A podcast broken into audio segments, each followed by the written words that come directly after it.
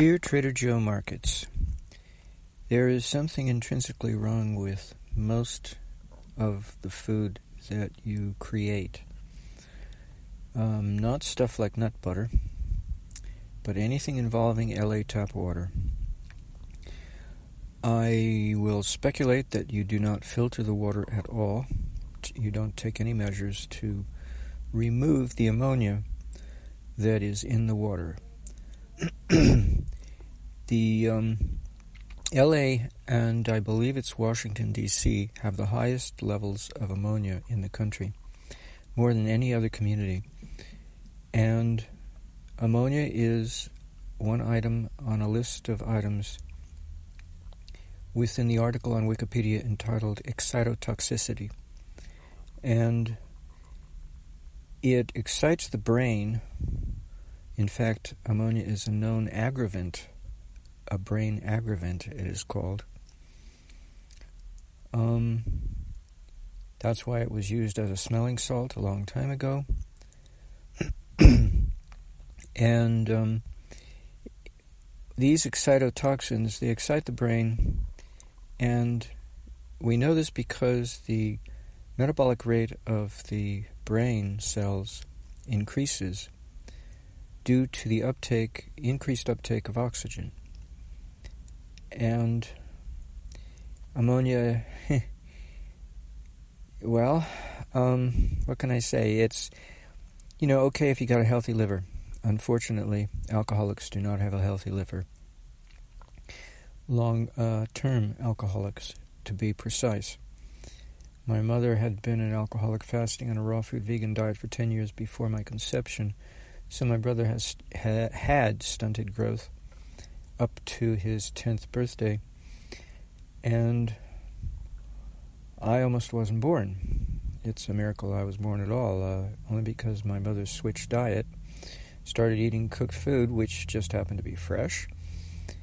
And uh, lo and behold, at uh, the beginning of the third trimester, lo and behold, I was born, but with certain defects of uh, poor development, one of which is my liver does not process ammonia. So I get a condition called hyperammonemia, in which ammonia levels are raised, just like that in an alcoholic.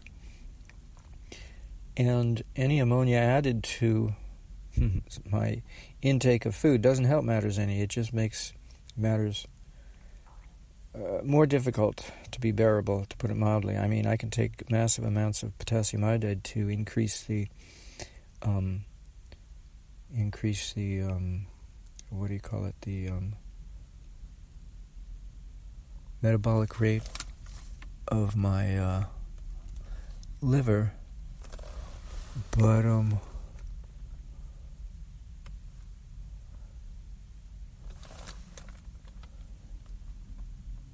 That takes a long time to um,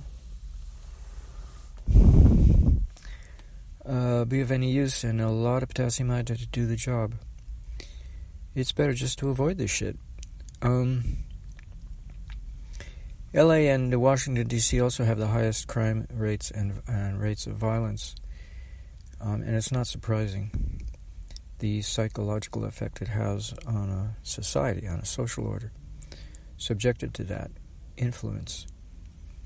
Um, now, I suspect if the ammonia were to be stopped, added to LA water, you wouldn't necessarily go out of business, but you'd lose a lot of market share because uh, people would look elsewhere for excitement. Uh, they wouldn't be getting it from you anymore because uh, LA water had ammonia added in, I believe it was November of 1984. Um, the Department of Water and Power of the Metropolitan Water District of LA County wanted to add it sooner, in like the spring or April. That's when they had the, um, what do you call it, the public hearings.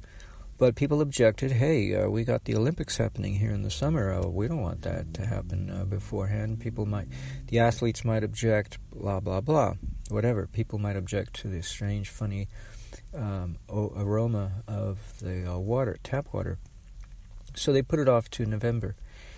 and I didn't go to those public hearings because I felt uh, my uh, complaint would fall on deaf ears, would be useless. Um, because I'm sure most people would not object, and I'd be a lone wolf complaining, and I wouldn't amount to anything. I'd just stick out like a sore thumb and would not mean anything. It would it would be meaningless because of the lack of precedence or context of other people stating the same thing. Well, and I didn't know what to expect exactly anyway. What would happen? But boy, when it when the water changed after taking a shower, not not even consuming the stuff, just inhaling it. I mean, I'm sensitive to inhaling alcohol vapors off of a person who, drinking alcohol. So, needless to say, uh, inhaling the vapors of ammonia laden uh, LA tap water initially had a devastating effect um, after showering. I was so weak, heart palpitations. Oh, I had to lay down and rest for a considerable length of time. And I found the way to um, adjust and adapt is to deprive myself of good health. Um, in various ways in order to compensate. In other words, if I, um, uh, what do you call it? If I um,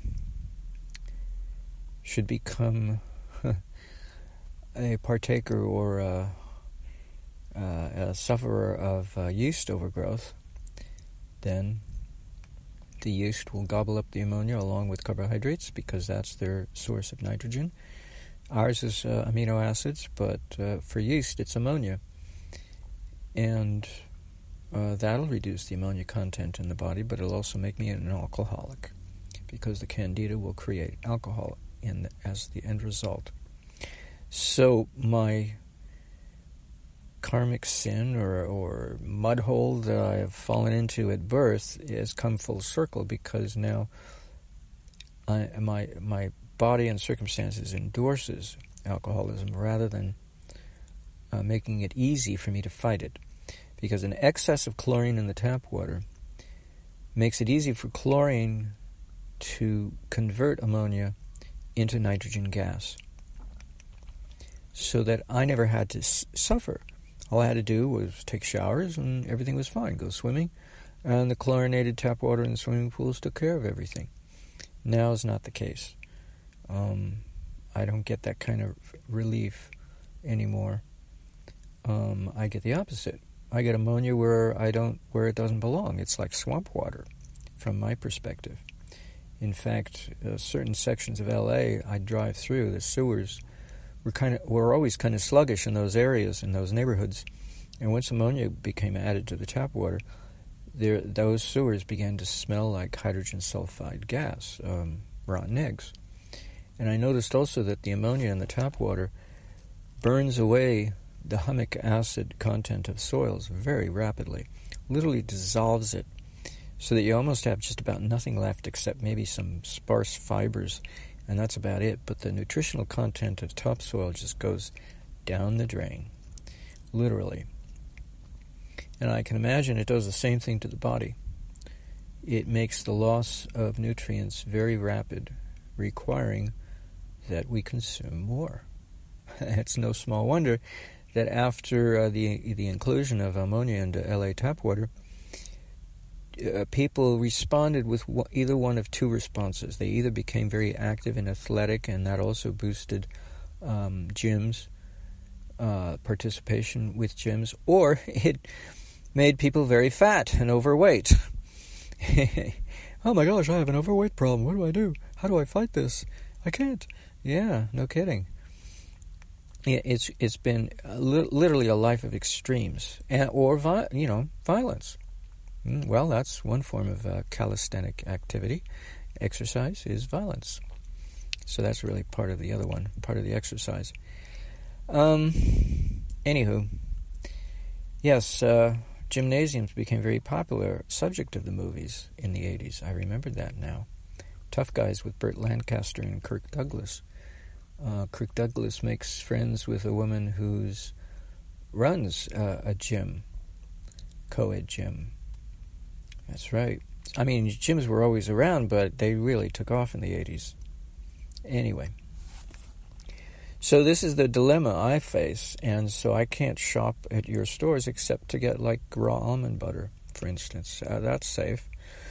But the salsa verde corn chips are notoriously rich in ammonia because ammonia being a gas, upon heating, it will have the tendency of leaving solution to a certain extent, but not if there's an acid present, uh, an acidic pH, such as the lime juice in those in the recipe for those tortilla chips renders the slush, shall we say, before you cook it and dehydrate it into a chip, acidic.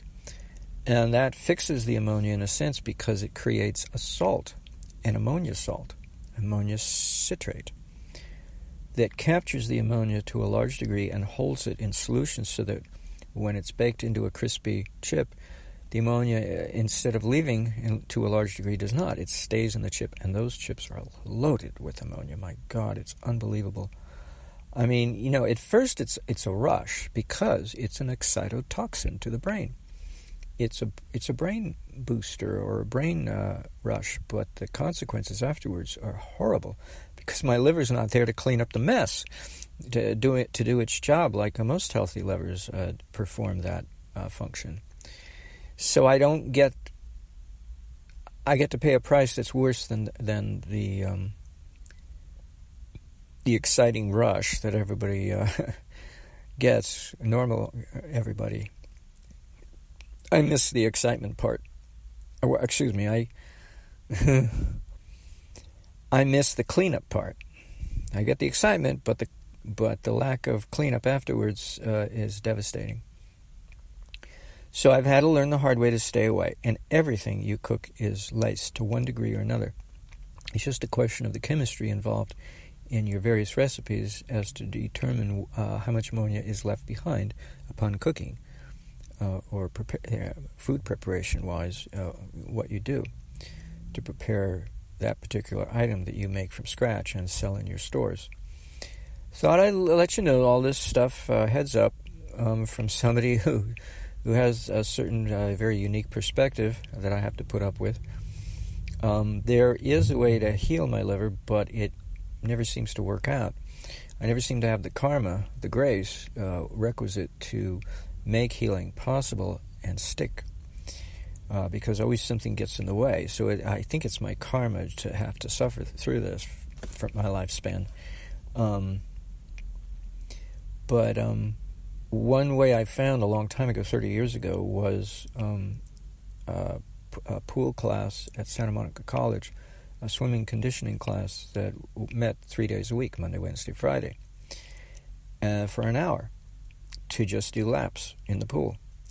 And I found I only needed to swim once a week, twice a week at the most. I didn't even have to do three days a week in order for my liver to heal in about six weeks' time and I started putting on weight on the most simplest of diets. I wasn't even eating much. I was just eating bread and vegetables. Over overly cooked vegetables and undercooked um, unleavened bread that I made uh, using my own technique. So I was getting semi-raw flour, wheat flour into my body, semi-raw, semi-cooked, and overly cooked vegetables. And in six weeks' time of that conditioning class, I started putting on weight like crazy. I was I, I was voraciously hungry in my appetite because the chlorine was cl- flushing out my bloodstream, but more importantly, the shock, the cold shock, because that, that pool was not heated very well. It was 77 degrees. The shock of that cold was enough to shock my liver into higher gear. And a fellow by the name of Charlie Lutz used to talk about that, that the people in Rio de Janeiro are all alcoholics because there's never a change of season. It's always mild. While um, uh, the human, uh, the liver, need, the liver needs shock. It needs winter in order to uh, be healthy. And uh, swimming in a cold pool is one way to do it. Um, anyway, so and then oh well, to finish the story, so just as I was beginning to enjoy myself, eating voracious quantities of a very simple diet, putting on weight, and being very happy about the whole affair, the teacher, the coach, thought he'd do us a favor and close the uh, swimming pool early before the termination of the semester um, in preparation to help us prepare for the Christmas holidays. And I objected to the teacher, said, Dude, I'm just starting to enjoy it. You're, you're not helping me. Well, I didn't tell him much. I actually thought more than I told him. Fact, I don't think I told him anything, but it, it I really was pissed and let down. He let me down. Uh, and it broke my stride. I could never get. I couldn't take it the following semester. I just I couldn't get back into it. it. I became obsessed with swimming in order to eat normal quantities of calories and process them and put on weight like normal people do instead of being skinny all the time. Well, that's my fate, but I thought I'd share this little tidbit of knowledge with you of concerning ammonia and the tap water. I believe it's Washington, D.C. is the other, I, I really don't know that as a fact, that has the elevated levels of ammonia by comparison to the other communities in our country.